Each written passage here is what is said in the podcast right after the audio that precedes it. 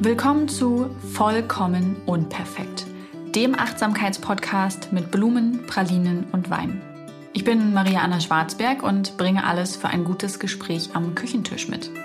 Mir und meinen Gästen stelle ich die Frage, was würdest du eigentlich über dein Leben erzählen wollen, wenn du mit 80 auf einer Parkbank sitzt und sich jemand mit dieser Frage an dich wendet?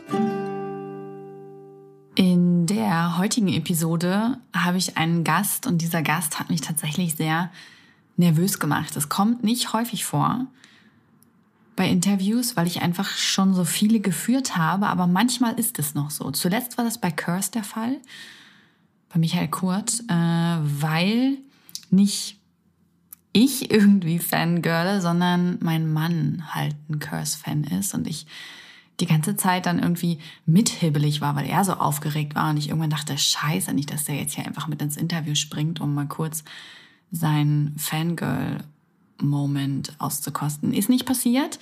Ähm, bei Joanna Breidenbach, meinem heutigen Gast, da war ich richtig nervös. Einfach weil ich diese Frau für ihre Arbeit und für ihr Leben sehr bewundere. Sie ist ein Vorbild für mich.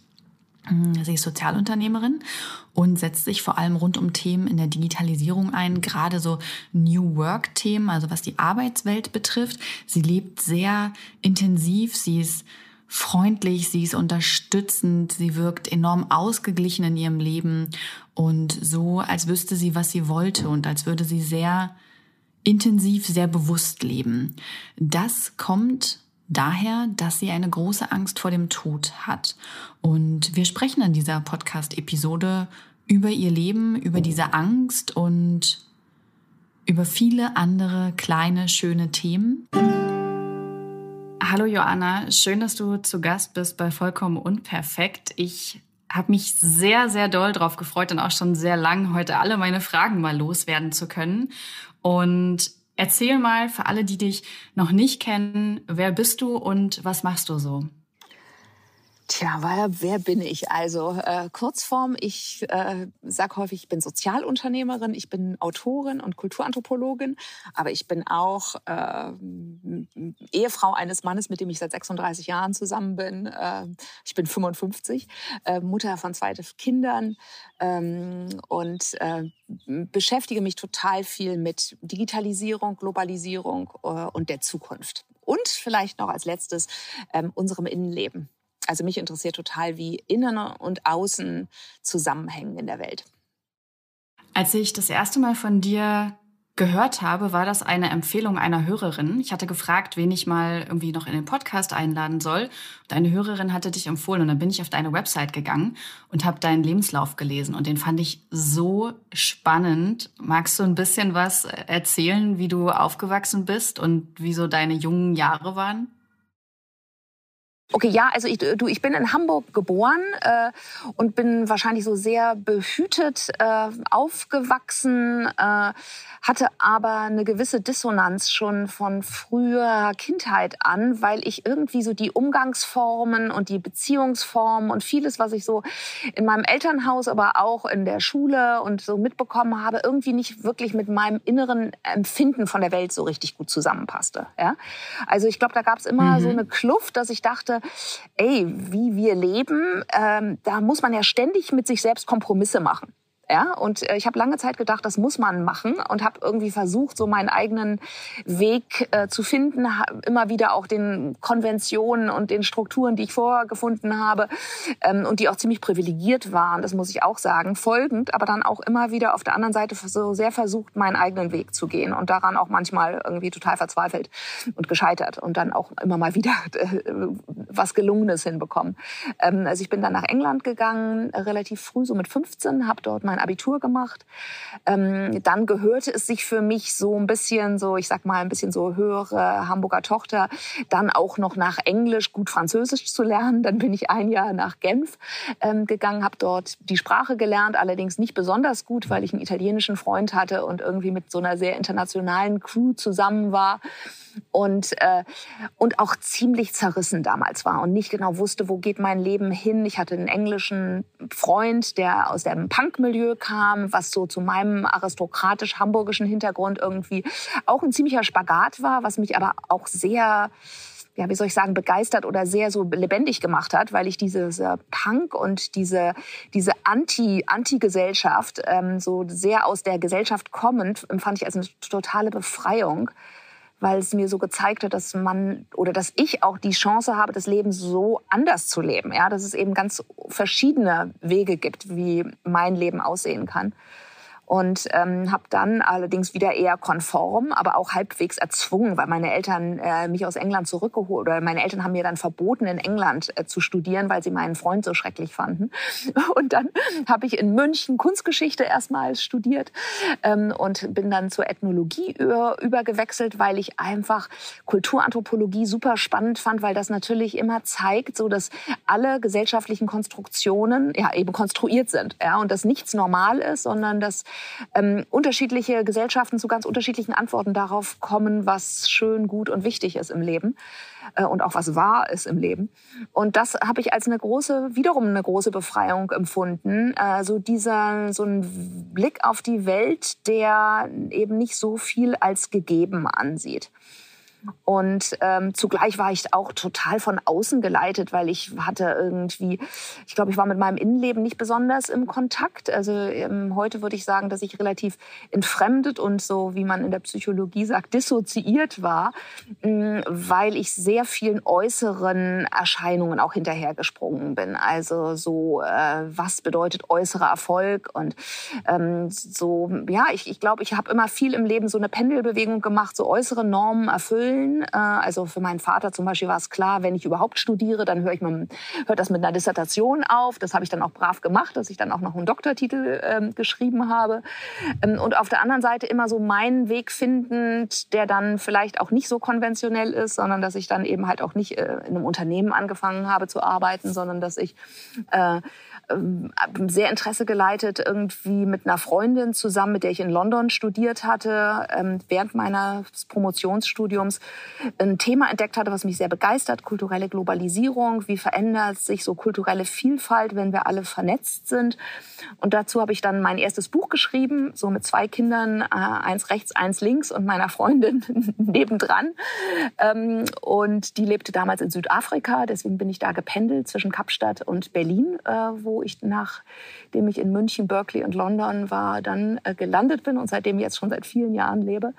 Ähm, ja, und dann begann so meine erste Karriere, ähm, die einer Autorin, äh, Schriftstellerin äh, und ich habe ziemlich viel populärwissenschaftlich geschrieben, um so spannende ähm, ethnologische Themen zu äh, ja, Gesellschaft, wie was ist hat das eigentlich mit Multikulturalismus auf sich, äh, wie wie viel Wandel und wie viel Kontinuität gibt es in Gesellschaften. Das waren alles so Themen, die mich beschäftigten in einem Deutschland, was ich irgendwie immer so ein bisschen verlangsamt empfunden habe und aus der Zeit gefallen zum Teil. Also ich fand, dass so diese ganze Diskussion um Leitkultur, die wir zum Beispiel in den 2000ern hatten, so deutsche Leitkultur. Also für mich ist klar, dass auch der Islam zu Deutschland gehört oder so. Ja, ich habe ganz wieder da diese, ich bin, glaube ich, da wieder auf diese Diskrepanz gestoßen zwischen dem, was in mir sich als selbstverständlich anfühlte, äh, wie das Leben ist und wie unsere Zeit gerade ist, und dem, was häufig von außen kam. Ähm, ja, genau. Und ähm, dann habe ich ähm, währenddessen auch immer viel so mit meiner Familie gemacht. Ähm, ich habe dann eine Weltreise gemacht äh, mit meiner Familie 2006.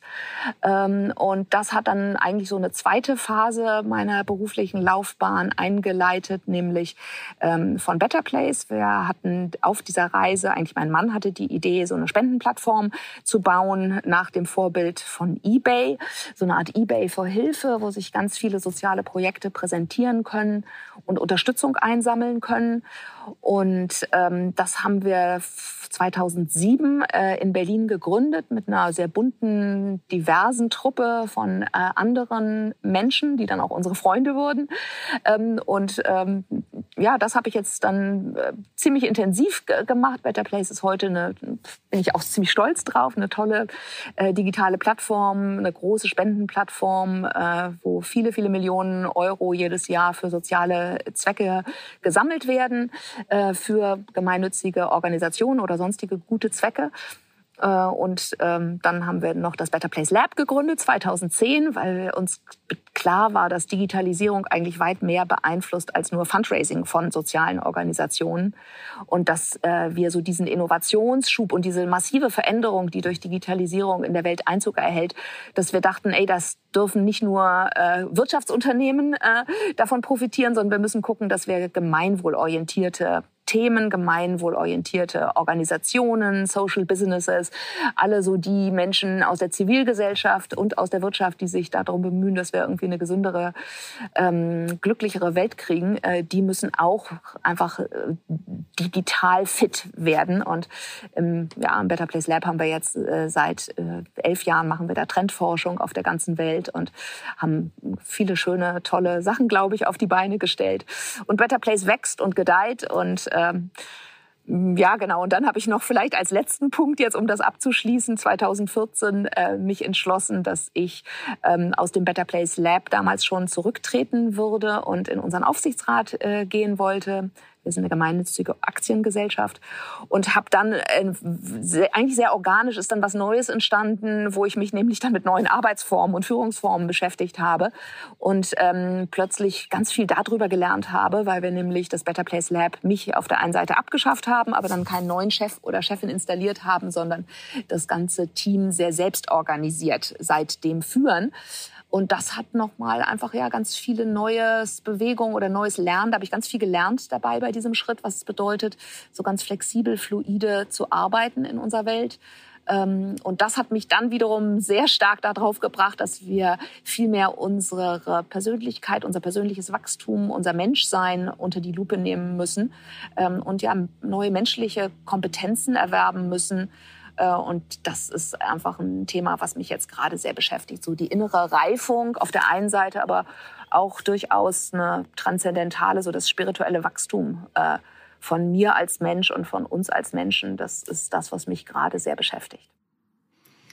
Mich würde ja interessieren, gibt es heute noch Kontakt, Kontakt zu dem englischen Punkerfreund? ja, ich meine, dank Facebook natürlich. Also ich habe ein bisschen immer mitbekommen, weil das war wirklich eine sehr große Liebe von mir, ähm, mit dem ich äh, längere Zeit zusammen war und der mich sehr geprägt hat. Und äh, der war dann lange auch wirklich Punkmusiker äh, in einer isländischen Band ähm, und ist heute aber wieder da, wo er geboren wurde, nämlich in Cornwall ähm, und ist dort äh, irgendwie beschäftigt sich ganz viel mit Pferden und hat einen Reiterstall und ist irgendwie in eine ganz andere Richtung abgegangen. Also wenn ich jetzt die Fotos von ihm auf Facebook sehe, dann äh, ist das nicht mehr irgendwie das Schwarz oder äh, blond gebleichte Haar, sondern das ist jetzt äh, ein Herr, der äh, sehr ähm, irgendwie stramm auf äh, eleganten Pferden sitzt. also auch eine ziemliche Metamorphose. ja. Oh, spannend. Ähm, ich, ich fand das so, so spannend in ihrem Lebenslauf, wie früh sie gemerkt haben, dass sie privilegiert aufwachsen. Viele Menschen, mich eingeschlossen, merken das ja erst weit später. Also ich habe das wirklich erst in meinen Endzwanzigern gemerkt, dass viele Dinge, die mh, hm, mir zugute gekommen sind, dass die nicht selbstverständlich sind, aber auch, dass ich mit manchem Urteil zu hart bin, weil mir einfach die Perspektive fehlt. Und als es mir dann irgendwann bewusst geworden ist, ähm, war ich total erschrocken und ohnmächtig und gleichzeitig konnte ich das danach auch nie wieder abstellen. Ich hatte das Gefühl, wenn man einmal bemerkt hat, was Privilegien sind und sich seiner eigenen Privilegien bewusst geworden ist, dann kann man diesen Blick dafür nicht mehr loslösen. Und ich finde es wirklich ganz faszinierend, wie früh Ihnen das bewusst geworden ist. Ähm, wussten Sie auch schon so jung, dass Sie, dass Sie das zu Ihrer Arbeit machen wollen? Das habe ich übrigens schon wieder gesiezt, ne? Hast du es gemerkt? Ist ja, ja verrückt. Ich komme da nicht wir raus. ja, ich habe es gemerkt, aber wir können ja, wir können ja sehr fluide zwischen du und sie hin und her wandern. Das ist auch vollkommen okay. ähm, ja, also, also da, ich glaube, das hat verschiedene Dimensionen. Also auf der einen Seite, glaube ich, ist es mir bewusst gewesen, weil nämlich meine Eltern, also mein Vater kommt aus einer sehr alten, aber dann auch sehr verarmten adligen Familie und äh, mir war schon klar, dass irgendwie ich so einen Stammbaum habe, der äh, aus dem 10. Jahrhundert stammt und über Martin Luther auch führt, also der ein direkter Vorfahr äh, von mir wiederum ist. Ähm, und das war schon so ein bisschen so ein Teil von der Familie Familienidentität, die ich mitbekommen habe. Und meine Eltern haben dann zum Beispiel auch häufiger gesagt, so Adel verpflichtet, Noblesse oblige. Ja, also da war mm. sowas, was so eine gewisse, mh, mm, gewisses, also ich würde mal sagen, so ein Standesbewusstsein, ja, so dass ich mich gut verhalten musste oder dass ich so eine Vorbildfunktion irgendwie hätte, was ja heute eigentlich irgendwie nicht mehr so wirklich gegeben ist, ja. Aber ähm, deswegen auf der einen Seite war das mir schon bewusst, ähm, auf der anderen Seite ähm, war das also ich, ich lerne jetzt gerade erst, was es wirklich bedeutet, Privilegien zu haben. Oder ich habe das Gefühl, ich verstehe es immer noch nicht wirklich. Ja, also jetzt gerade auch durch diese ganze Diskussion mit Black Lives Matter und die ganze, diese, diese Kehrtwende, die ja sehr, sehr schnell in meiner Wahrnehmung stattfindet. Ne? Also ich habe mich über diese Themen Privilegien und Whiteness und sowas darüber habe ich mich auch schon als Studentin ähm, der Kulturanthropologie äh, damit auseinandergesetzt. Aber damals war das sehr so in der Nische. Und äh, heute ist das natürlich, also auf jeden Fall immer noch in der Nische, weil natürlich ich lebe auch in einer sehr bestimmten Szene, äh, ja. Und viele Menschen in Deutschland machen sich darüber wahrscheinlich nicht so viele Gedanken. Aber was es wirklich bedeutet, dass ich äh, so in einer bestimmten Art und Weise sehr frei mein Leben leben kann und die Strukturen bestimmen kann und meine Perspektive, auch wenn sie natürlich immer als ne, eine weibliche Perspektive ist ja immer schon ein bisschen versetzt vom Mainstream. Ne? Also unsere Gesellschaft, so wie ich sie verstehe, ist ja sehr, sehr männlich geprägt. Und wenn du dir anschaust, wie viele medizinische Studien, Autogurte, Autosicherheit, ne? also ganz alles ist ja, eigentlich ist der Default ist männlich. So, und, und dann wiederum, also eine gewisse Verschiebung von diesem Mainstream habe ich immer für mich empfunden, weil ich aus einer weiblichen Perspektive heraus darauf auf die Welt schaue und da natürlich auch schon eine Diskrepanz sehe. Ne? Wie viel von Welt beziehe ich ein? Wie viel meiner Gefühle äh, äh, lasse ich auch irgendwie freien Lauf? Wie sehr bin ich auch integrativ? Ne? Also dass ich zum Beispiel meine Kinder mit meinem Berufsleben sehr verzahne oder sowas. Also da gab es schon irgendwie was, was mir bewusst ist, dass das was Besonderes ist. Aber letztendlich finde ich mich als sehr kulturgestaltend. Ne? Das ist das große Privileg, das ich mit Better Place auch habe, dass wir neue Strukturen in der Welt schaffen, die dann von Tausenden, zigtausenden, hoffentlich Millionen von Menschen genutzt werden. Und das empfinde ich irgendwie eine total toll. Also da freue ich mich auch wahnsinnig dran. Das ist das, was meinen so ganz viel Lebenskraft auch in mir freisetzt. Und zugleich bin ich mir aber natürlich auch bewusst, dass ich damit auch auch wenn ich mich bemühe, inklusiv zu sein, doch ziemlich viel auch ausgrenze. Ja, und ganz viele Perspektiven, wie du gesagt hast. Ne? Also so eine Multiperspektivität, ganz viele Perspektiven auf Welt dann nicht habe. Ja.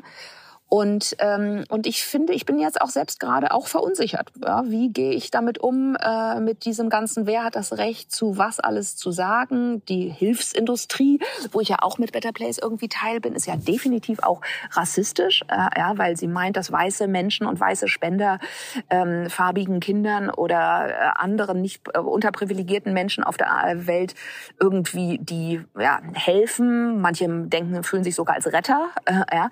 Also da ist ja ganz ganz, ganz viel Machtgefälle drin in dieser ganzen Hilfs Hilfe, Entwicklungshilfe und in dem Ganzen. Auch wenn wir da noch so viel von Entwicklungszusammenarbeit reden. Ne, wir wissen eigentlich, wer die, äh, die, die, die Konditionen diktiert, ist im Zweifel dann doch der äh, mit den vollen, äh, mit dem vollen Portemonnaie und mit dem Wissensvorsprung und sowas. Ne? Und also ich finde das eine sehr spannende, aber auch durchaus herausfordernde Zeit gerade, so sich über die eigenen Privilegien Gedanken zu machen. Ich finde das gut, dass du das ansprichst, ähm, gerade bezüglich Rassismus, weil es ja auch irgendwie nie aufhört, ne? Also man merkt ja immer wieder an neuen Ecken, verdammt, darüber habe ich vorher nicht nachgedacht oder das ist mir nicht aufgefallen oder oh Mann, da, da bin ich genauso Teil von, da habe ich genauso meine Aktien dran. Wie gehst du in solchen Momenten mit Schuldgefühlen, so weltschmerzmäßig um? Ja, also ähm, also ich versuche das einfach transparent dann, glaube ich, zu machen, äh, ja, so dass ich das nicht so im stillen Kämmerlein mit mir ausmache, sondern dass ich das dann versuche, auf jeden Fall eher auch ins Gespräch einzubringen und das dann anzusprechen in, in einer bestimmten Situation. Ähm, und ähm, äh, wie gesagt, da ist viel Unsicherheit und ich habe aber auch also da ist, ich merke auch, dass ich da auch an einem gewissen Grad, auch an einem gewissen Punkt auch wirklich Ängste habe, ja. Und zwar Ängste insofern, dass ich die Entwicklung, die wir heute haben, dass sich alles in partikulare Identitäten aufspaltet und jeder in seinem kleinen Grüppchen eben halt äh, da aus einer bestimmten sexuellen Orientierung oder einer bestimmten ethnischen Herkunft oder sowas, das als zu dem primären Identifiziermerkmal der, der eigenen eigenen Identität und der eigenen Person macht, mm, das, das besorgt mich, ne? weil ich, äh, ich, ich habe eine ganz wirklich große Angst davor, dass wir Menschen in Schubladen packen. Das ist ja auch das Rassistische, äh, ja, dass wir also und ich, ich bin immer am, am, am in mir im Ringen, wie können wir den einzelnen Menschen sehen, der eine ganz, ein ganz individuelles psychologisches Make-up hat, was mit seiner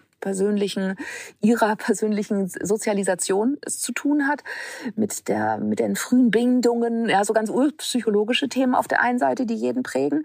Dann natürlich eine, eine Zugehörigkeit zu einer Gruppe, ja, natürlich irgendwie diese Themen, die wir jetzt gerade doch sehr auch in den Vordergrund stellen.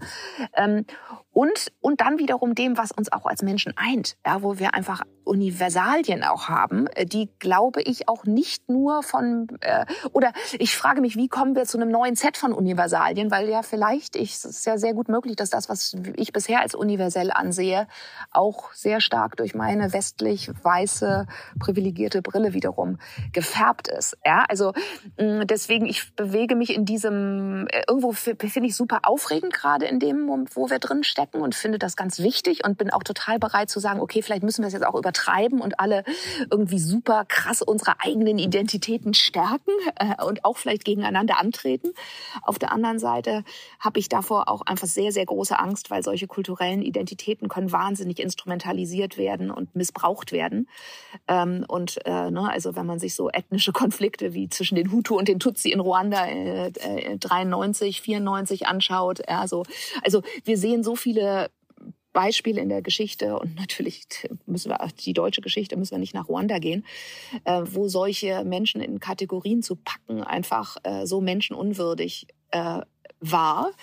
Und ja, so deswegen ist das so für mich so ein gerade so ein uh, so ein Spannungsfeld, wo ich äh, hauptsächlich einfach auch damit, glaube ich, beschäftigt bin, Spannung auszuhalten. Ja, und nicht zu vorschnell eine Lösung zu finden, sondern zu sagen, okay, das ist jetzt gerade unbequem. Das wäre jetzt meine nächste Frage gewesen. Was machst du, um dann entspannt zu bleiben und in deinem Alltag zu bleiben, wo ja wirklich gerade viel in Bewegung ist, gerade wenn man noch die Pandemie dazu nimmt, die zumindest bei mir Unsicherheiten vergrößert und uns ja in unserem Alltag einschränkt. Was, was hilft dir dann, dich zu entspannen? Ja, also ich, ich befürchte, ich bin nicht so ein entspannter Typ. ich, ich bin, also ich glaube, ich habe in mir einfach schon eine ziemliche Unruhe und ziemlich verschiedene Facetten von so einer, also so einer, so einer gewissen Nervosität und auch so einer gewissen, ob, ähm, ich bin auch ich bin auch als Mensch ziemlich ähm, mit Ängsten besetzt. Also ich habe hab lange Zeit und auch immer wieder so eine Hypochondrien und äh, ähm, Todesängste, Ängste, dass mir oder meinem engeren Umfeld irgendwie was äh, Schlimmes, äh, sage ich mal jetzt so als äh, passiert. Also da und das begleitet mich. Ne? Also ich denke jeden Tag irgendwann mindestens einmal an den Tod und ich bin immer total verwundert, wenn meine Freunde oder andere Menschen mir sagen, dass sie das nicht machen, dass sie da ganz selten dran denken. Ja? So, also deswegen mit der Entspannung hat das so seine Grenzen. Ähm, und ähm, zugleich äh, bin ich, habe ich in den, gerade in den letzten zehn Jahren habe ich äh, auch viel nochmal mich bemüht, eben nicht nur im Außen zu agieren und nicht nur meine inneren Spannungen über noch mehr Arbeit abzuagieren und darüber zu viel zu kompensieren, sondern auch mehr so mich mit mir selbst zu beschäftigen. Ja, also ich habe vor zehn Jahren sehr für mich sehr eindrucksvolles Vipassana, Schweigeretreat zehn Tage lang gemacht äh, und habe seitdem eine lange oder eine intensive Meditationspraxis, die mir schon hilft, nicht irgendwie jetzt unbedingt entspannter zu werden, aber in mir mich so nicht so von diesen äh, primären Emotionen, die mich schütteln oder nervlichen Zuständen so zu besetzt zu sein, sondern mehr Raum in mir zu haben, ja, dass ich sagen kann, okay, ich habe jetzt einen gewissen Anteil von Spannung in mir oder ich kann jetzt sehen, dass ich mir Sorgen mache, aber ich bin nicht die Sorge, ja, das nimmt mich nicht mit 100 Prozent oder 90 Prozent meiner Wahrnehmung ein, sondern das ist so im Hintergrund, das ist vielleicht 30 Prozent meiner Wahrnehmung und da kann auch noch vieles andere äh, stattfinden. Ähm, und äh, ja, ich glaube, das ist so, dass mein Hauptweg, weißt du, diesen mein Beobachtungs, meinen Raum, meinen inneren Raum zu vergrößern, damit da mehr Bewegung und mehr stattfinden kann und ich nicht ganz so aufgefressen werde von dem, was mich, ähm, was gerade in mir ist. Wie lange hast du damals das Vipassana gemacht? Das war ein Zehn-Tages-Retreat, äh, zehn Tage Schweigen und äh, niemanden anschauen und niemanden, kein, keine Ablenkung in irgendeiner Form, sondern wirklich, ich glaube, zehn Stunden sitzen und so ein bisschen äh, Gehmeditation machen und äh, und das war, ich hatte vorher noch nie so richtig meditiert. Also es war schon ziemlich von 0 auf 100. Äh, und ich hatte dann aber ich muss sagen, irgendwie jetzt so im Nachhinein wirklich Glück, weil ich, ich habe das in einer Phase meines Lebens gemacht, wo ich wenige Ängste hatte und wo ich äh, irgendwie deswegen sehr tief zum Teil gesunken bin, so in mir selbst und deswegen auch ein paar so für mich auf jeden Fall spektakuläre äh, so Bewusstseinserfahrungen hatte, ähm, wo ich äh, ich bin mit einem Freund dahin gefahren und ähm, diese Vipassana-Retreats sind sehr streng Männer und Frauen getrennt und man hat sowieso keinen Kontakt mit anderen Menschen der während der zehn Tage. Aber ich weiß, als ich dann mit ihm zurück nach Berlin gefahren bin, habe ich einfach nur gesagt, das war so großes Kino, das war das größte Kino, was ich je erlebt hatte, weil ich hatte einfach so viele, ja, ich muss sagen, geile innere ähm, Erfahrungen, ja, von ganz, ganz tiefer Stille über ziemlich sensationelle energetische Phänomene. Und das hat bei mir so einen Schalter umgeklickt, dass ich so plötzlich dachte, wow, da ist ja wirklich was dran mit dieser Meditation und diesem, dieser inneren Erforschung. Das ist ja real, das ist ja nicht nur irgendwie ähm, so für Menschen, ich sage jetzt mal ein bisschen despektierlich, die mit äh, äh lilafarbenen Pluderhosen auf dem Kissen sitzen. Ähm, das ist ja wirklich was, was sehr wirksam ist. Ja, und, und das so, das hat mich dann sehr inspiriert, einfach diesen Weg weiterzugehen. Das glaube ich sofort. Ich wollte das schon lange mal machen und dann habe ich aber nie den richtigen Zeitpunkt gefunden und ich glaube, ich habe mich auch immer noch so ein bisschen davor gedrückt. Und jetzt habe ich gerade eine kleine Tochter. Jetzt fehlt die Zeit, aber ich glaube, irgendwann möchte ich es mm. noch mal machen und ähm, da bin ich wahrscheinlich auch ready dafür. Das war bei mir mit dem Yoga auch so eine Sache. Die ersten Jahre war ich einfach überhaupt nicht bereit dafür und fand Yoga so ätzend und dann irgendwann hatte ich eine ganz tolle Yogalehrerin mit einer ganz tollen Yogastunde und von da an war ich angefixt und ähm, manche Sachen, glaube ich, müssen uns einfach finden zum richtigen Moment. Ähm, war das bei dir dann auch so? Ja, und dann und dann eben, also also ich wollte nur sagen, genau, und dann also finden und dann aber auch darauf folgen. Ne? Ich glaube, viele von uns haben so Impulse, aber dann denen auch nachzugehen. Ne? Äh, das ist das andere. Und ich kann es total nachvollziehen. Also als ich kleine Kinder hatte, hat, haben mich diese Themen, obwohl ich auch innerlich aufgewühlt und irgendwie eigentlich das wahrscheinlich gut gebraucht hätte, ja, ähm, ich habe das, ich habe meinen Weg in dieser Richtung erst dann angefangen, als ich wirklich, als meine Kinder aus dem Haus gegangen sind. Ja, also als ich merkte, wow, jetzt gehen meine wunderbaren Kinder, die ich so, ja, die so im Zentrum meines Lebens auch stehen, ähm, die werden jetzt weggehen. Und was bedeutet das für mein Leben? Also ich weiß nicht, ob du jetzt dir so lange Zeit nehmen willst, aber auf jeden Fall, ich kann das total gut nachvollziehen, dass es dafür auch wirklich die richtige Zeit gibt und nicht so gute Zeiten. Ja, war das bei dir damals auch so der Anstoß, ähm, dass ihr die Arbeitsweise bei Better Place überdacht habt? Das hat auf jeden Fall auch was damit zu tun. Also das war am Anfang war das mir definitiv nicht bewusst. Äh, ja, äh, ich ähm, ich habe eine Zeit lang äh, dieses, was ich so als meine innere Exploration von so Bewusstsein, ne, Beziehungsebene, psychologische Integration von Schattenanteilen und all sowas, womit ich mich dann auch beschäftigt habe und meine Berufstätigkeit für ein paar Jahre sehr separat gehalten, weil ich nicht genau wusste, wie eine stimmige Form aussehen könnte, die zusammenzubringen. Ja, weil ich war, wollte auch, ich war sehr begeistert von dem, was ich da äh, innerlich erforscht hatte, wollte aber auf keinen Fall irgendwie missionarisch sein, weißt du, oder irgendwie, ähm, das war auch zum Teil, war das natürlich auch sehr intim und so und auch mit viel Vulnerabilität verbunden. Mhm. Und, ähm, und deswegen habe ich schon immer, ich habe das jetzt nicht irgendwie geheim gehalten, ja, aber ich, ich sah keine Brücke so richtig. Ähm, und dann habe ich aber äh, zu einem bestimmten Zeitpunkt, äh, und da muss ich auch sagen, da hat auch ein, ein Drogenerlebnis, was ich mal mit Psilocybin, äh, mit Magic Mushrooms hatte, irgendwie dazu beigetragen, äh, wo ich einfach Erfahrungen hatte, die wirklich meine Sicht der Welt nochmal echt auf den Kopf gestellt ha, ha, hat. Und ähm, ich dann plötzlich so meine alte Wertelandschaft, weißt du, so von wo schon sehr Leistungsbewusstsein, sehr viel so Effizienz und irgendwie so auch durchaus gesellschaftlicher, beruflicher Erfolg und sowas, wo das doch sehr wichtig war, wo das dann plötzlich irgendwie oder nicht plötzlich, sondern eigentlich schleichend und immer mehr so an Bedeutung verloren hat und so eine andere, ja, ich würde sagen, wie so ein anderer Wertehorizont in mir aufgetaucht ist, wo ich plötzlich andere Sachen interessanter fand. Ja? Ähm, und ähm, und 2014, das Jahr, wo wir im Better Place Lab so eine Teamtransformation eben angefangen haben und wo wir gesagt haben, wir äh, ersetzen mich als Chefin durch eine Selbstorganisation, war definitiv so ein Zeitpunkt, wo viele verschiedene Sachen zusammenkamen, äh, wo ich das Gefühl hatte, okay, jetzt kann ich so diese äußere Transformation und die innere Transformation, die, von der ich auch dann zu dem Zeitpunkt auch schon so sehr überzeugt war, dass sie wichtig ist für so ein ganz neues, fluides Zusammenarbeiten, ne, wo wir ganz viel Sicherheit wegnehmen äh, in Unternehmen, weil wir Hierarchien abbauen, weil wir feste Strukturen, die wir als zu rigide empfinden für unsere dynamische Außenwelt, wo wir die abbauen, dass da eben halt wirklich auch ähm, ja diese beiden Aspekte total gut zusammengekommen sind. Und das empfinde ich als ein echtes Geschenk, dass ich jetzt heute ähm, diese beiden Aspekte innen und außen so wirklich gemeinsam und auch relativ gleichgewichtig verfolgen kann und dass auch im Better Place Lab so meine Kollegen auch diesen Weg auch spannend finden und ihn auch mitgehen, ja, und ich da nicht so mit alleine bin. Ich hänge gerade noch ganz kurz bei deiner Pilzerfahrung. Da, da war ich jetzt nicht drauf vorbereitet und musste gerade sehr schmunzeln. Ähm, ja, äh, cool. da habe ich jetzt wirklich gar nicht mit gerechnet.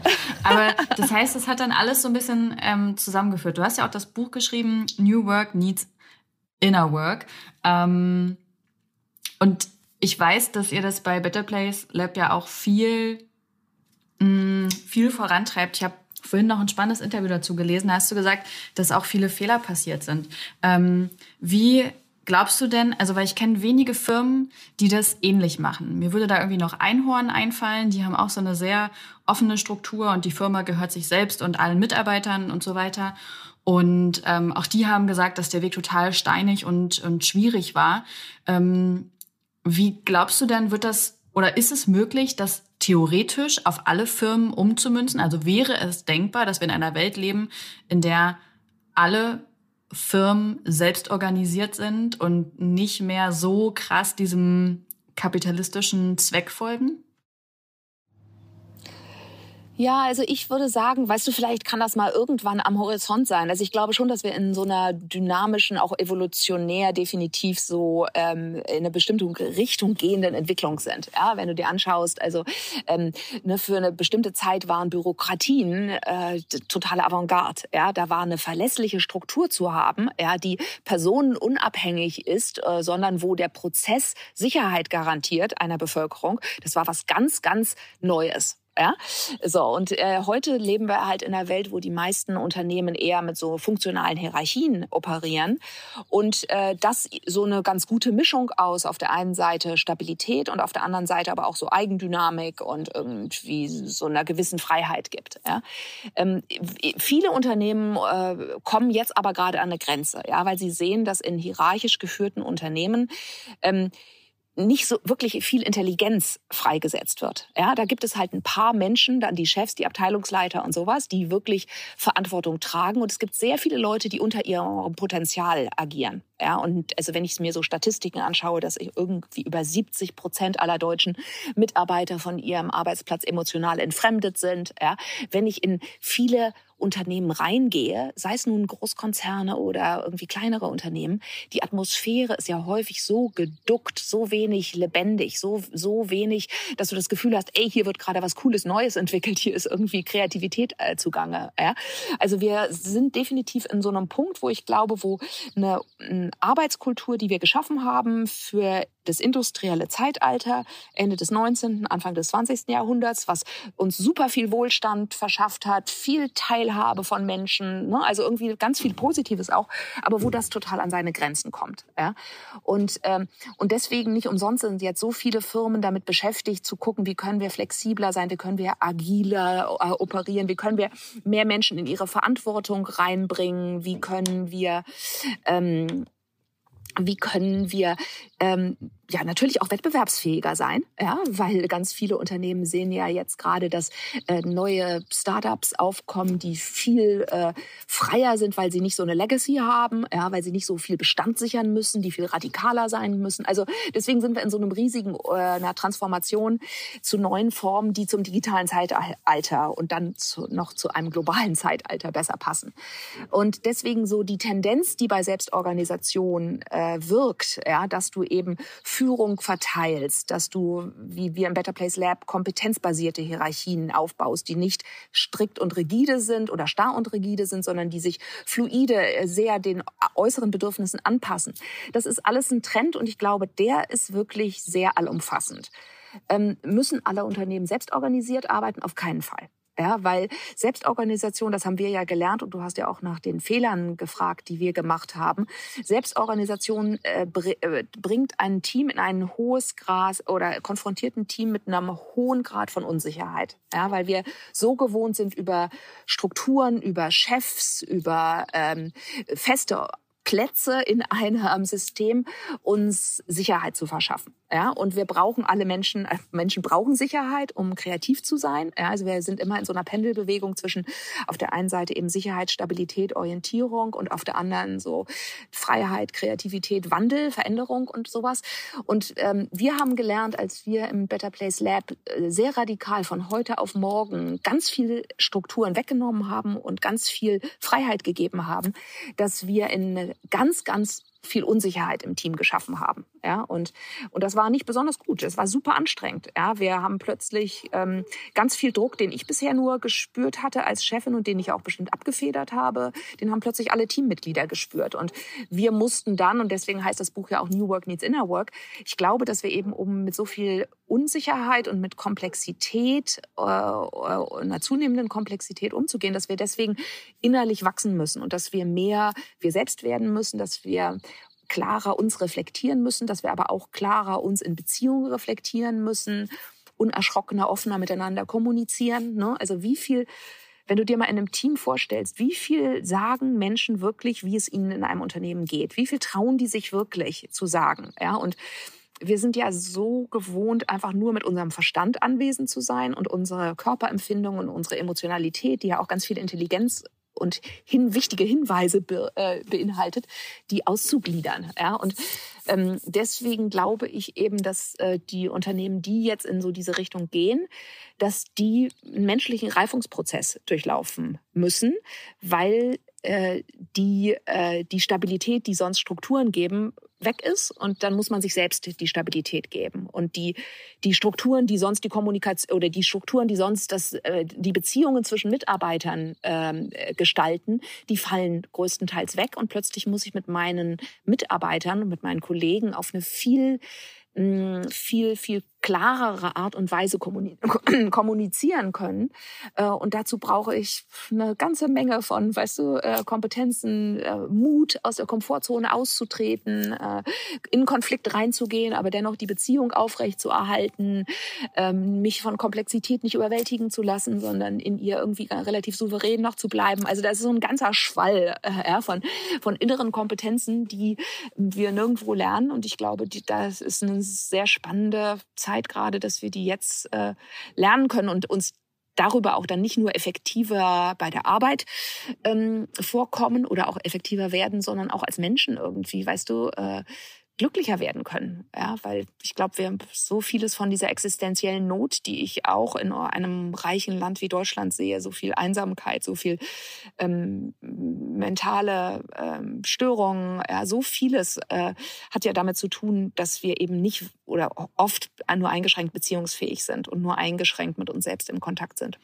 Ich finde es so spannend, ähm, weil das mein Bauchgefühl nochmal bestätigt, dass ähm, das an allen Ecken und Enden gerade Thema ist, sich selber mh, mm, weiterzuentwickeln, sich selber überhaupt erstmal zu entdecken. Ähm, ich hatte mit Mitte 20 einen Burnout. Das ist jetzt also fast sieben Jahre her. Und damals habe ich mich unfassbar alleine gefühlt, ähm, damit, dass ich ich war so ein, so ein klassischer Anfang mit 20er auf der Suche nach sich selbst und mit einem hohen Leistungsanspruch und viel Erwartungsdruck, den ich mir auch selbst gemacht habe. Und ähm, ich fand das, ähm, ja, also ich habe mich einfach sehr allein damit gefühlt. Und dann, je mehr ich mich mit mir befasst habe, umso mehr ist das Thema um mich herum gewachsen immer mehr Menschen habe ich irgendwie getroffen, denen das ähnlich ging oder die auf andere Art und Weise ähm, irgendwie Erlebnisse hatten. Und dann habe ich natürlich auch irgendwann angefangen, so das Berufliche zu überdenken. Also bei mir war es quasi genau andersrum. Bei mir kam erst diese, diese, dieses Innere und dann ähm, habe ich meinen Job hinterfragt. Ich war damals tatsächlich noch in einer Behörde und war verbeamtet. Ähm, ja, bin ich auch eigentlich jetzt noch. Ich bin nur beurlaubt seit Jahren. Ähm, und habe mich dann selbstständig gemacht, weil ich einfach an dem Punkt war, dass ich gedacht habe, ich möchte frei meine Zeit einteilen können und ähm, meine Arbeitsweise alleine bestimmen. Ähm, ich möchte nicht unbedingt mit starken Autoritäten zusammenarbeiten müssen. Und ich habe keinen richtigen Ansatz gefunden, ähm, wie ich das in der Behörde mit einbringen könnte oder halt auch irgendwie im Angestellten-Dasein. Und habe mich dann für die Selbstständigkeit entschieden. Das war so mein Ausweg und ähm, da habe ich einfach das Gefühl, das ist bei sehr vielen Menschen so, dass sie dann irgendwie zwangsläufig in der Selbstständigkeit landen, weil es so wenig Alternativen gibt. Es sind so wenig Firmen, ne, die diesen neuen Modellen schon folgen. Ja, also ich glaube, es, sind, es werden mehr. Also das beobachte ich definitiv. Ja, als Bettina und ich das Buch geschrieben haben vor zwei Jahren, hatten wir das Gefühl, es gibt wirklich nur eine Handvoll, auf jeden Fall, die so in so eine relativ radikale ähm, Richtung gehen wie wir. Und mittlerweile ist das mehr. Das finde ich total schön. Ja, ich kriege immer wieder von Unternehmen, von denen ich noch nie vorher gehört habe, mit, dass die äh, auf eine sehr individuelle Art und Weise führen und die Zusammenarbeit oder auch die Eigentumsverhältnisse des Unternehmens gestalten. Ja. Also ich glaube, da tut sich wirklich was. Ähm, und wir sind ja alle da in so einer Lernbewegung auch. Ne? Wir wissen noch nicht, wie diese neuen Formen aussehen. Wir sind alle, glaube ich, am Experimentieren, weil es gibt noch nicht die Blaupause, wie es sein sollte. Ähm, und das erfordert auf der einen Seite natürlich Mut, weil du nicht so ein klares Ziel hast. Ne?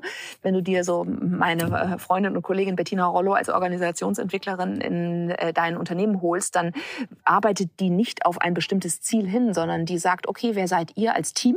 Dann gucken wir mal, was ist für euch der nächste sinnvolle Schritt. Ja, und das ist natürlich ein viel offeneres, äh, äh, eine offenere Entwicklung, äh, als wenn du irgendwie sagst, da und da möchte ich rauskommen. Und dafür braucht es einfach auch mehr Mut und mehr auch dann ja Vertrauen in den Prozess, äh, dass das irgendwo schon gut rauskommen wird.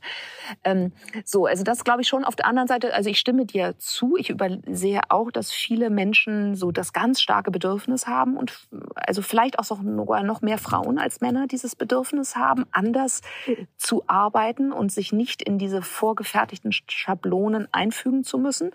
Ähm, viele ähm, von denen ne, gehen dann in Richtung Coaching und äh, in Richtung Beratung, äh, weil sie das Gefühl haben, dass sie sich da mehr ausdrücken können, weil sie da auch äh, bestimmte neue interessante Fähigkeiten in der Ausbildung lernen. Hm, ich muss sagen, ich wünsche mir noch mehr Menschen, die dann, wenn sie dann in diese Richtung gehen, auch wirklich den Schritt machen und sagen, okay, ich stelle mich jetzt auch der, ja, ich leite jetzt wirklich ein Unternehmen äh, und ich, ich bring, bringe mich jetzt auch in bestimmten kritischen Punkten in der Verwaltung, in der Politik, äh, äh in der, äh, in der, in der For-Profit-Wirtschaft oder sowas ein. Ja, ich glaube da, und das ist natürlich, ne, da hast du dann häufig eine ziemliche wahrscheinlich Kluft zwischen dem, was du vorfindest und das, wie man sich selbst so das vorstellt. Und für viele ist das auch der Spagat dann zu groß. Ähm, aber ich bin irgendwie relativ, ähm, ja, ich glaube sehr daran, dass äh, wir als Menschen diese intrinsische Neugier haben äh, und dass wir uns weiterentwickeln wollen und dass immer weniger Menschen bereit sind, so diesen alten Deal, weißt du, den du ja auch für dich beschreibst, so, okay, ich habe eine Sicherheit, ich habe ein sicheres Einkommen und dafür gebe ich dann acht Stunden meiner Lebenszeit pro Tag, gebe ich dann meinem Arbeitgeber.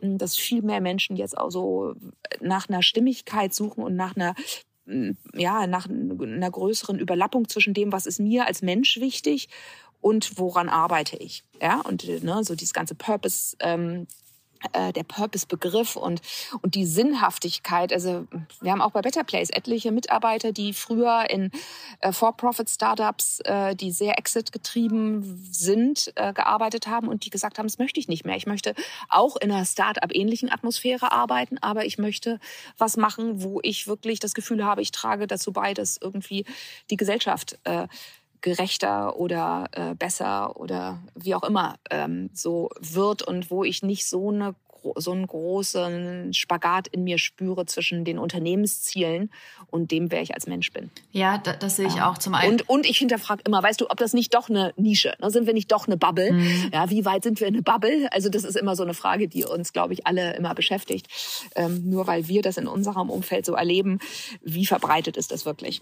Ja, ich, ich glaube auch, das ist immer so ein bisschen so ein Bubble-Ding, aber ich sehe das auch, dass viel mehr Menschen so ein, zum einen so einen Nutzen in ihrer Arbeit sehen wollen und zum zweiten diese Arbeitsweise, dieses wie und wo und wie viel wird gearbeitet, ähm, dass da einfach immer mehr passiert. Und sei das nur im ganz kleinen Bereich, dass jemand Teilzeit beantragt oder ähm, Homeoffice, gut, jetzt sowieso vermehrt, aber das sind schon so Sachen, die, die mir immer wieder auffallen. Wenn wir jetzt mal so vorzoomen, ähm, stell dir vor, du bist 80, 100? Was glaubst du, wie wird die Arbeitswelt dann aussehen? uh. Okay, ähm, naja, also ich glaube, dass insgesamt viel weniger Menschen äh, in dem Sinne, wie wir es heute verstehen, erwerbstätig sein werden ja?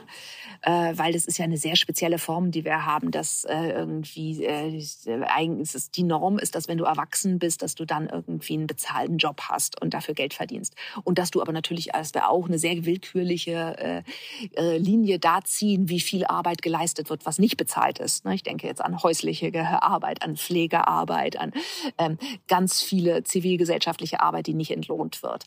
Also da, ich glaube, wir brauchen echt oder wir werden ein Update dann äh, vollzogen haben, äh, wo dadurch, dass viele äh, wir eine ganz andere Art der Zusammenarbeit mit Maschinen haben werden und viele Jobs, äh, die wir heute noch manuell per Hand oder von Menschen eben machen lassen, von Maschinen automatisiert erfolgen oder eben eine ganz enge Kollaboration zwischen Mensch und Maschine die Norm sein wird, dass da einfach das Selbstverständnis vom Menschen ein anderes ist und dass sehr viel von der eigenen Identität und das ist natürlich jetzt auch ein bisschen wishful thinking, was ich habe, ist mir auch klar. Äh, ja, weil es gibt natürlich auch die Gig Economy und es gibt dieses ganze Prekariat und sowas. Aber ich glaube, damit, damit rennen wir, das ist politisch so gefährlich, was wir gerade sehen, dass wir so viele Menschen ausgrenzen und entkoppeln äh, durch Niedriglohnarbeit und durch so, sowas, dass ich glaube, dass da schon einfach neue, neues Selbstverständnis von Menschen sein wird, dass sie sich eben nicht nur so darüber definieren, dass sie, ich sage jetzt mal, bei Siemens angestellt sind äh, ähm, äh, oder als Coach arbeiten oder was, äh, sondern dass das ein anderes Mix, ein anderer Mix sein wird. Und ich glaube, wir werden andere Grundsicherungs Arten haben. Ob das nun das universelle Grundeinkommen oder was auch immer das ist, keine Ahnung. Aber ich glaube, wir werden insgesamt ähm, äh, Einkommen und Identität und Zeitvertreib und Wertschöpfung und den Wert und Würde, äh, die ja heute sehr, sehr stark an Arbeit gekoppelt ist, ähm, das werden wir anders verteilt haben. Ja, und, und das finde ich ist eine sehr, also das ist ein Szenario, was mich sehr glücklich macht, wenn ich mir das so vorstelle, weil ich finde, ganz vieles von dem, was wir heute machen, also erstens gibt es da natürlich eine irrsinnige Arroganz von Eliten wie mir, bestimmten Jobs gegenüber, wo ich das Gefühl habe, ach, das ist das ein Menschenleben wert, dass man so einen Job macht. Das ist natürlich auch eine, eine ein totales Problem, dass ich und meinesgleichen häufig auf bestimmte, auf vielleicht die Hälfte aller Arbeitstätigen heutzutage so draufschauen. Ich glaube, das ist auch ein maßgeblicher Grund für die Polarisierung, die wir in unserer Gesellschaft finden und so Trumpism und solche Phänomene ähm, dass wir irgendwie äh, ja ein sehr spezielles Wertesystem entwickelt haben, wo Leistung und Leistungsfähigkeit und zwar auf eine bestimmte Art und Weise, nämlich nicht die Leistung, die von Pflegern äh, oder von Krankenschwestern äh, oder Lehrern oder sowas geleistet wird, dass wir die wirklich hochschätzen, sondern dass wir die Leistung eigentlich von Leuten äh, wertschätzen, die eigentlich ziemlich antisocial sind. Äh, ja, und irgendwie, weißt du, wo Firmenmäntel verkauft werden, nur damit irgendwelche äh, Menschen, die Firmen äh, äh, für irgendwelche Firmenmäntel auf irgendwelchen karibischen Inseln haben, noch mehr Wohlstand akkumulieren. Also da ist ja total viel dysfunktional in dem, wie unser System gerade läuft. Und ich glaube, also so, äh, ich weiß nicht, was hattest du gesagt, wenn ich 80 oder 100 bin, äh, dann werden wir einige, wir, wir werden einige von diesen äh, Widersprüchen, die wir jetzt gerade haben und den Dysfunktionalitäten aufgelöst haben und wir werden natürlich andere dadurch erzeugen, die wir jetzt noch gar nicht kennen. Ja, weil wenn wir wirklich glauben, dass die Welt in so einer ständigen Entwicklung ist, dann ist es natürlich so, dass wir nie an einen Endzustand kommen werden, wo alles Bliss ist, sondern das wird dann halt eben halt auch so aussehen, dass wir dann die neuen Diskrepanzen haben und dass wir dann ja, ganz neue Themen und auch Probleme haben, die vielleicht sogar noch größer sind als die, die wir jetzt schon für wahnsinnig groß halten, wie zum Beispiel die Klimakrise. Ja, ähm, ich glaube auch, da kommt noch einiges auf uns zu und ich frage mich häufig, was, was folgt so diesem äh, spätkapitalistischen. Ne? Was passiert, wenn wirklich mehr Gleichgewicht äh, sich einstellt? Was für Herausforderungen warten da? Kann dann irgendwie noch die Demokratie mithalten und so? Ähm, da ist einfach noch so viel, was ja, was man weiterspinnen könnte. Mich würde aber noch interessieren, was glaubst du, wo, wie sieht dein ganz persönliches Leben aus, wenn du 80 oder 100 bist? Nehmen wir 80, nehmen wir 80. Das ist nicht also ganz so weit weg. Ich, äh, ich hoffe, also ich hoffe natürlich, dass ich so alt werde.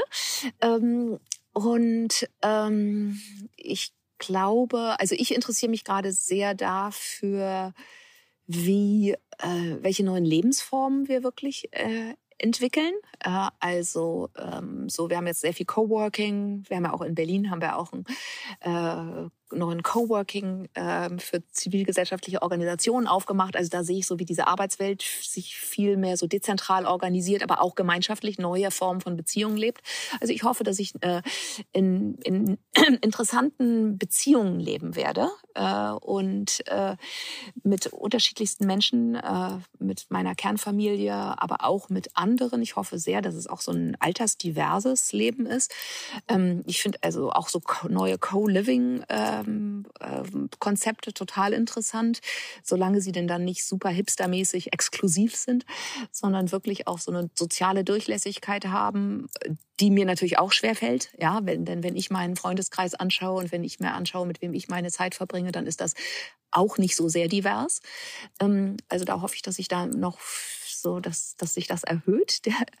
Und, ähm, und ich hoffe, dass ich so eine gute Mischung einfach habe zwischen, vielleicht habe ich dann ja auch immer noch so eine äußere Wirksamkeit in irgendeiner Form, aber ähm, ich wünsche mir auch Zeit und Muße und Räume, in denen ich noch so das, was ich erst vor zehn Jahren angefangen habe, so diesen inneren Weg, dass ich den noch weiter erforschen kann und ähm, so eine feinere, subtilere Wahrnehmung für mich selbst entwickle, aber auch für andere Menschen. Ja, und dass ich, also mich treibt halt einfach sehr Zukunft. Ich bin total, ich finde es sehr, sehr spannend, äh, mir zu überlegen, welche neuen Formen entstehen können in unserer Welt und ähm, so und da irgendwie auch noch einen Beitrag zu haben oder davon nicht abgekoppelt zu sein, sondern da auch noch dran zu sein an dieser äh, entstehenden Zukunft, das fände ich sehr, sehr schön, weil ich glaube, so richtig tot ist man manchmal schon mit 20, wenn man nur irgendwie an der Vergangenheit klebt und nur sein Leben aus, der, aus Versatzstücken aus der Vergangenheit zusammenstückelt ähm, und nicht so äh, sich äh, traut, auch einfach nach vorne, auch ins Unbekannte reinzugehen. Also ich wünsche mir wahrscheinlich dann auch noch mehr Mut ins Unbekannte reinzugehen, als ich es heute habe. Und dann in das ganz große Unbekannte. Also ich glaube, so ne, den, den Tod zu konfrontieren und zu lernen, zu sterben, das finde ich ist eine, oh, also wenn ich das sage, kriege ich schon Gänsehaut. Ähm, aber das ist was, was ich, wo ich auch hoffe, dass ich dazu die Chance haben werde. Ähm, eine Freundin von mir, die setzt sich immer sehr viel mit dem Tod auseinander und sie sagt und glaubt daran, dass genau das uns so befeuert zu leben und uns so viel Aktionismus gibt und so viel Lebensbereitschaft, einfach weil wir vor Augen haben, ähm, dass es irgendwann endet. Und ja, das äh, war für mich total bereichernd, ähm, als wir da mal so ein langes Gespräch drüber hatten. Ja, bestimmt, glaube ich auch. Also ich kann das auf jeden Fall sagen, dass meine eigenen Krankheitsängste, die ich schon sehr lange habe, seit meinen frühen Zwanzigern, äh, dass die definitiv dazu beigetragen haben, dass ich sehr lebenshungrig äh, bin. Ja, ähm, Joanna, ich danke dir für deine Zeit und dass du, ja, dass du so viel Erfahrung und so viel Wissen mit mir geteilt hast. Ähm, ich weiß gar nicht, wie ich sagen soll. Ich freue mich einfach nur. ähm, ja, vielen, vielen, vielen Dank. Ja, danke dir für deine vielen Fragen und äh, dass du mir so den Raum gegeben hast, weil das Schöne ist natürlich bei solchen Gesprächen, dass auch ich, ich meine, ich rede ja manchmal über solche Themen, aber ich finde solche, für mich ist das dann bereichernd, wenn ich die Chance kriege, den Raum, den Raum zu haben, irgendwie nochmal selbst was zu reflektieren durch deine Fragen und mhm. ähm, das, das, das, dem, den hast du mir geschenkt heute. Vielen Dank dir dafür. Danke. Dieser Podcast wird produziert von Podstars bei OMR.